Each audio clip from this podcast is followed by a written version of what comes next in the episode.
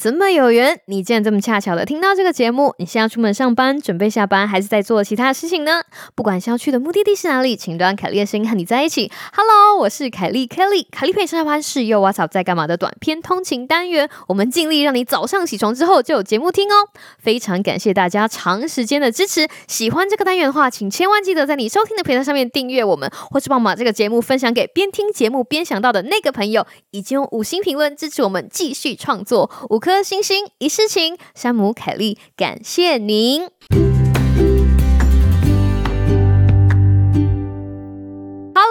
听众朋友，大家好啊！又见面了，跟凯莉声音一起开始一天，一定会是一个很特别的一天。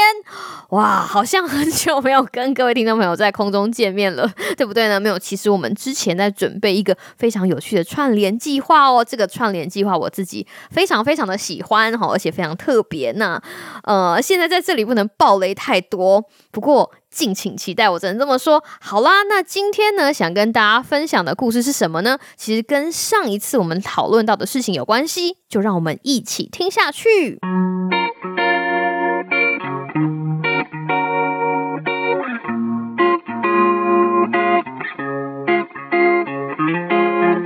次呢，哈，我们讲到话应该要好好讲，对我们讲了很多故事，哈，来阐述这件事情。那今天呢，我想要从另外一个方面来讨论，说我们平常在说话的时候，或是平常在应对的时候，应该要带着一个什么样子的心情。先开门见山的说，我觉得我们平常就要把话应该要好好讲的这件事情放在自己的心里，不是说我们要求别人对我们的态度是哦，话应该要好好讲，就哎，你应该要跟我好好讲话，是不是？我前一集其实就是这个样子啊，就是希望别人对待我们的时候，可以用一个好好讲话的态度来对待我。其实从我们身上把这件事情投射出去也是这样子的哈，就是我们对待别人也是要把这样子的心态放在自己的身上。那你听到这里一定。会想说有啊，我平常都真诚待人啊，然后用非常诚恳的心态跟周围的人相处。不不不，我不是在否定你的意思，就是人跟人之间相处，如果你们非常的亲近，有的时候那样子的。关系拿捏就没有办法拿捏的很好，就会不知不觉让自己的态度展现出来。我们说小天使跟小恶魔，就是你平常知道我们要勤恳、好沟通、善体人意，要温柔体贴，大家都知道。可是。尤其是在面对跟自己非常非常非常亲近的人的时候，这样子的一把尺好像就变得比较弹性了。我是说我，我常常在我身上发现这样子的情况，所以想要借着今天跟大家分享的小小故事呢，来跟大家讲一下。你猜对了吗？今天故事的主角就是我的小狗阿波。跟新来的听众朋友讲一下哈，凯莉有一只小狗呢，它是一只米格鲁的米克斯哈，它是我在收容所里面就是带回来的小孩。大家如果有看我们 IG 的线动呢，常常都会有阿波的 生活日常啊，因为我很喜欢帮他拍照啦，所以大家会看到阿波的照片、睡觉的照片、做一些蠢事的照片或者是影片哈，诸如此类等等等。哎呀，在我们讲今天的故事之前，我想先跟大家分享一个很有趣的事情，不知道你生活当中会不会有一些人，或是有一个人，好，甚至是你的宠物哦就像我的阿波，他会陪你度过一些生活中非常精彩的而且难忘的时刻。就是那个时候就只有他在。上次呢，就是我们家就是有一天就收到那个大楼管理员就说，我们今天从早上八点到晚上八点都停水哦，因为水管某一些地方坏掉还是怎么样。住户的管委会或者是什么，反正他们就是联络人来修，然后就跟大家讲说，早上八点到晚上八点都会停水，然后希望大家不要开水龙头，也不要冲。马桶，因为他们在修缮，事情是这个样子哈。当我看到这个公告之后，其实我们家有准备水要来冲马桶或者洗手，有其实这个东西有准备好，但是但是那天就在我非常开心完成早晨的黄金时段 排出。排出很多黄金之后呢，我就把那个马桶冲水下意识的就是按下去了，因为它就是一个反射动作，就是你大完便之后，你就是要把它冲掉。然后我就听到了那个水管发出了非常非常特别的声音。哎，对了，大家知不知道你在冲水的时候要把那个马桶盖盖起来，要不然你在冲水的时候，不管什么微生物啊、沙布鲁的东西，都会随着那个水哈就喷出来，好不好哈？如果下次大家在家里冲马桶的时候，记得把马桶盖盖起来。好，我们话说回来，排完我的黄金之后呢，我就把马桶盖。盖起来，然后就非常的顺手，把我冲水马桶的冲水键呼按下去，说时迟那时快，我就听到了水管咯了咯了的声音。不盖你，那个声音真的超奇怪，它就这样呕吐，但是吐不出来，然后突然那个时候脑子里面闪过一条线，就啊。有人在修水管，那个时候呢，因为那个马桶盖子盖起来了嘛，就站在那个厕所的门旁边。我一直在想说，会不会等下就会有一个水柱，就是从那个马桶的那个水管下面砰冲起来，幻想那样子情况。第一件事情就是赶快把我身旁的小狗阿波护在我的身后，因为那个马桶现在就是有我的黄金嘛，还有水。对，那如果等一下因为某种神奇的压力，整个水柱把马桶盖冲破之后，会碰到天花板，然后我的身上跟阿波的身。身上可能都会被泼满屎，这样，然后我就跟阿婆想说，站在妈妈后面，站在妈妈后面。大家想想看，那个情景非常的荒谬，就是一个人旁边站着一只小狗，我们两个其实应该要躲起来，但是又不想躲起来，很想要看看到底会发生什么事情。然后一直听到那个水管之后，突然一瞬间就，后来你就听到哎冲下去了的声音，然后想说，嘿。不对啊，怎么可能冲下去？因为现在没有水嘛。我就非常小心翼翼的把那个马桶盖轻轻的掀开，发现哎，还是冲干净了。想说哇，今天你走什么好狗运？抱了抱旁边的阿波，讲说耶，我们两个不会被大便喷到了。哈 哈阿波今天不用洗澡了，哈 哈就跟他庆祝。后来我检查我的 email 的时候呢，才发现大楼的管理委员会跟大家讲说，修水管的进度有点超前，所以已经完成修缮的住户哦，就已经可以恢复用水，刚刚好。我的黄金时段拿捏的刚刚好，好险，好险，好险！这个就很顺利的被冲下去了，然后好险，什么神奇的事情，什么我幻想的大便冲上 马桶盖啊，然后冲上天花板这件事情都没有发生，就是。但是我觉得很特别的一件事情，就是这个是生命中很难得的时刻。虽然讲给别人听，人家会想说，但是每次当我自己在有这样惊心动魄的时候，旁边都跟着一个毛茸茸的小朋友陪我经历这一切。想想看，今天如果真的大便喷起来的时候，他就是在旁边跟我一起 被大便喷到的生物，哎，对不对？在我们一起同甘共苦，然后分享这些有的没有的小秘密、美好的时光，我一直非常感谢他，就是一路到来的陪伴。要先跟大家讲一下，我们家小狗阿波有好几件他不喜欢的事情。那其中他最不喜欢的事情之一就是打雷、下大雨的那种轰隆轰隆，或者是在那种会放烟火的日子，阿波都会非常非常的紧张。那个时候我记得我问兽医说：“哎，为什么小狗会这样？”那兽医就说有些小狗对声音比较敏感，所以。像很多的收容所啊，或者是很多的兽医院，在国庆日或者是在跨年的时候，就是会放烟火的时候，他就会寄 email 给饲主，甚至会在兽医院外面贴海报说要小心，因为很多的小狗狗在国庆日的时候，或者是在新年放烟火的时候会吓到，然后吓到六神无主，就会冲出房门。就是这件事情很多，而且你知道，美国乡下有的时候很大，就冲出去。非常难找，所以大家都会提醒饲主，小狗狗不喜欢的东西要放在心上。那天晚上要睡觉了，然后我们家阿波呢，就诶一反常态爬到我的床底下。要跟大家讲一下，通常阿波会爬到我的床底下，无非就是外面天气非常不好，放烟火，要不然就是心情非常差。那一天我还特地跑去阳台看，非常安静，没有声音，而且也没有什么庆祝任何事情的迹象。没有，所以表示说他那天心情很差。我就也趴在我的床底下，然后用非常温柔的语气讲说：“阿波，你怎么啦？怎么躲在床下面呢？怎么啦？怎么心情很差？”然后我就试着用手去摸他的脚脚，这样摸摸他，就没想到我越摸他越往里面缩。我心想：“哇，这个事情很大条。通常事情没有这么大条的话，哄哄就出来了。”然后就想说，到底发生什么事情？就后来我就跟我老公娃娃鱼讲说：“哎。”我们家阿波今天心情没有很好诶，然后他就跟我讲说会不会是没吃饱，然后我就说没有啊，我刚刚确定他在另外一个房间东西有吃饱啊，哦，而且我还把门关起来了，然后他就跟我讲说你为什么把门关起来？我就说因为要睡觉啊，所以我就不要让他待在另外一间他平常吃饭的房间，就跟他讲说来来来回房间跟我们一起睡觉，然后就说啊，你一定是因为这样才让他感到非常难过，我就说为什么呢？他说因为你忘记了他的水碗在里面呐。他的水碗在里面呢。他的水碗在里面呢。对，我老公大胆的推测阿波需要喝水，然后呢，他就咚咚咚咚咚咚跑去另外一间房间把他的水碗拿过来。然后阿波看到这个水碗 装满水的水碗呢，就突然从床下面爬了出来，对着那个水碗开始喝水。那大家有没有听过那种非常非常口渴的狗在喝水的声音？这样一头牛在你家喝水，这样。后来才发现啊，因为我把他的门关起来了，所以让他非常的生气。而且他是对谁生气？他对我生气。我让他吃完饭之后就把门关起来。其实我看到阿波在另外一间房间的门口前面徘徊，我就跟他讲说：“阿波，现在都几点了？都快十一点了呢。”我就说：“走走走，我们回去睡觉。”然后我就你知道半哄他，然后半拍他屁股，就把他抓回房间睡觉。因为我其实不知道他在门前面徘徊什么，因为他该吃的东西已经吃完了，而且大家都知道我们家阿波在减肥，所以我就跟他讲说：“啊，不要贪吃啦，睡。”叫了，我压根儿没有想到他想喝水，搞得他心情非常的差，他又说不出话来，所以只好跟我塞性得，跟我发脾气，躲到那个床底下，一直到他爸爸发现他其实非常渴，非常想要喝水。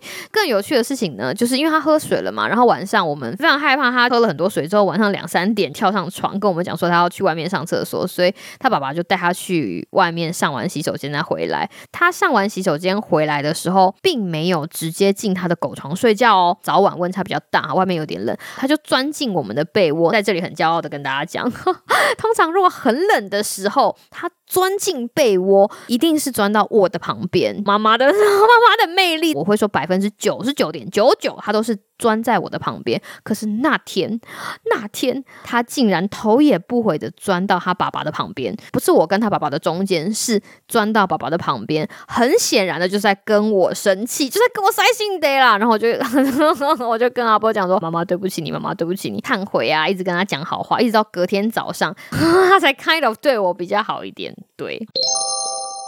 在最理想的情况之下，就是我对你好好说话，然后你对我好好说话。当我给你一个什么样子的讯号，然后你接收到那样子的讯号的时候，你也会用很善意的态度跟我回应。那今天在这件事情的处理上面，其实阿波他是一只小狗，他没有办法说话，他能够表达的只有他的肢体语言，还有我们日常生活的默契。其实他真的有在他吃饭的那间房间的门口，当我把门关上之后，他其实有在那里打转。但是是我，我假设他贪吃，我假设他该。睡觉了不睡觉，我完完全全忽略到他其实有需要喝水的需求，这件事情是我不对。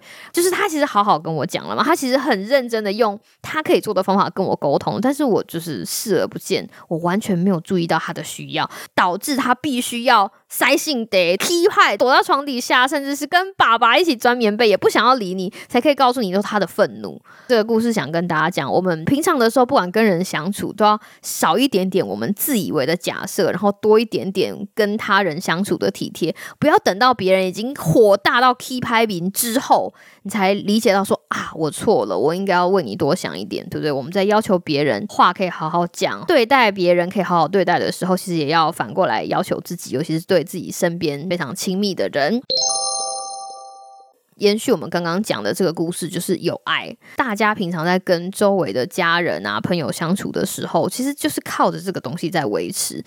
你知道吗？我常常觉得电视里面有一些桥段，我 一直觉得那个东西很。就是每次看到，就会每次就觉得哦天哪，我要翻白眼。譬如说，有一个人，他可能是你的亲戚啊，或者是你爸爸妈妈的朋友啊，然后就跟你讲说啊，Kelly 呀，你不知道，哎，你妈妈其实非常爱你啦，她都为你做了什么什么事情，或是林爸爸其实非常的爱你，就是这种第三者。然后在电视里面，这个女主角 Kelly 才突然的人发现啊，我妈妈是爱我的啊，我爸爸是爱我的，诸如此类等等等。这是一个陋习吗？他都觉得我不要讲，我就 埋头苦干的做，用我觉得我爱你的方式去爱你，然后在某个神奇的时刻，再找一个人来告诉你说：“哎，其实你爸爸很爱你，其实你妈妈很爱你，其实你老公很爱你，其实你姐姐、你妹妹、你兄弟，其实你的谁谁谁很爱你。”觉得这样子问题都可以解决了吗？不。我觉得所谓互相喜欢，所谓互相体贴，不是说我觉得我对你好，把门关起来，这样你就不会一直想要吃东西，你就可以维持健康，有一天会感谢我，一路上关心你的体重，对吧？而是我必须要照顾到你的需要，我必须要用你觉得你想要被对待的方式来对待。喜欢这种事情其实是一个双向的，就像我们今天一刚开始讲的，我在要求别人跟我好好说话的时候，我心里其实也要有这样子的心态，就是要好好跟人家。说话，好好对待别人，把过度膨胀的自己就是收起来一点点。我认真的，其实要。指责别人非常非常的简单，可是要观看自己的内心或者检讨自己非常非常的困难。所谓爱，所谓我喜欢你，你喜欢我，是每一个人都很愿意付出，没有错。我们付出的爱到底是不是对方也喜欢的那种形式？这完完全全是一个问号。这完完全全不是第三者跟你讲说：“哎呦，他有爱你啦，哎呦，他爱你的啦。”不是哈，我不觉得。老实说，我不觉得。这个东西呢，让我想到了一个很有趣的事情哈。大家一定会想说，为什么凯莉有事没事就会想到一些无微不微代际黑啊？然后我脑子里面就是有的时候就会联想到很多事情，所以这就是为什么我要开一个频道跟大家分享我想到的事情，也希望这些东西让大家可以想想，也不一定。大家有没有听过一本育儿？界非常非常有名的书叫做《百岁医生教我的事》之类的。我相信，如果你身边有那种育儿期的妈妈，你一定会知道这本书。然后我有妈妈朋友拿这个书跟我讲说：“哦，这个书真的太棒了。”然后我其实也翻过它好几次。有一件事情一直让我觉得很疑惑的，就是让小朋友哭哭哭哭哭哭，然后不理他，然后他可以睡过夜的这件事情。先说我们要占这本书的意思，我相信这个作者有他自己的一套逻辑。但是今天如果我小孩或者是我自己，我真心的不会希望我这样被对待。你试想，今天有个小孩他在哭，你只是为了让他学习独立，希望他可以睡过夜，希望他的睡眠习惯可以早早步上正途，你就。放任他不管，让他去哭，其实就像是我想要训练阿波不要有分离焦虑症，然后不做任何的训练，然后要出门的时候我就甩门离开家出去上班，然后让他一个人在家大哭特哭一样，我觉得这很残忍。老实说。小孩跟我们家阿波为什么会说这样子的情况对比？就是今天小孩会哭，表示说他内心有需要。阿波是一只有分离焦虑症的狗嘛？那我每次要出门的时候，我就像我之前有讲到，我们有一套的系统，一套的流程，让有分离焦虑症的他在我们不在家的时候不会感觉到这么痛苦。为什么？因为我们爱他，我们知道如果我们做了这些事情，他的反应就不会这么严重。那相对的，对于我来说，我没有办法把我自己想象成那个小孩，不管是什么样子的原因让我想哭，可能我很讨厌。黑暗，可能我不想要自己一个人睡在床上，我可能很单纯的只想要靠在我妈妈的身边，靠在妈妈身边让我感到有安全感。不管他们其实也不知道小孩心里在想什么，因为小孩跟狗一样，他就是没有办法沟通啊，对不对？哭，或者是像阿波呆性得啊，躲起来，这是他们唯一可以传达情绪的一个方式。然后，如果我们把这样子的行为扣上一个大帽子哦，譬如说，反正我出门，他分离焦虑症哭一哭就会好了啦，或者是哦，反正留在那个房间哭哭到累了就会睡着。我觉得，如果是我被这样对待，我会很难过诶，我真的会非常难过，因为我会觉得我不想被这样子的对待，我也不希望。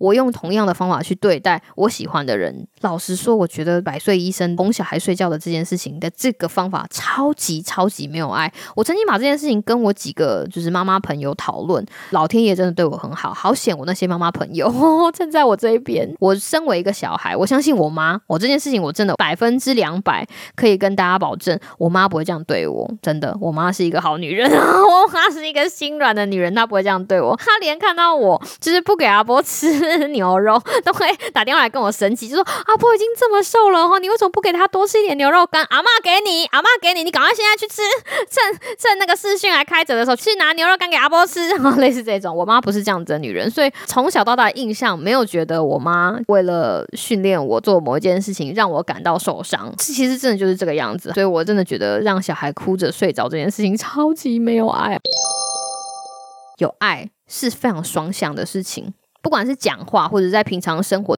有些事情真的不是我觉得应该要怎么样就是怎么样，这个事情真的很难啦。因为我怎么知道 你喜欢怎么样子被对待？这就是为什么我们说沟通，日常生活要沟通，不管是跟亲人、朋友，甚至是跟同事都要沟通。那如果碰到这种叫小孩啊、小狗啊，真的没有办法好好的沟通，你又希望用他的方式去爱他的话，有的时候真的要多放一点心眼。就像我们前面讲的，这是一个权力不对等的东西。今天。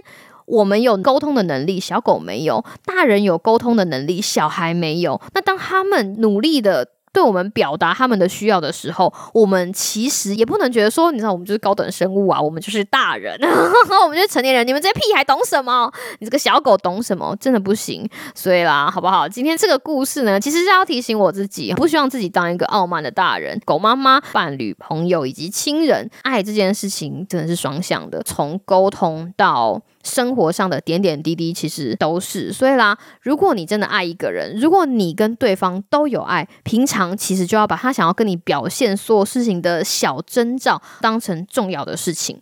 虽然听起来觉得说这样人生不是很累吗？但是正是因为我们互相喜欢，很认真的对待所有事情的这个心态，才可以让我们的这个爱。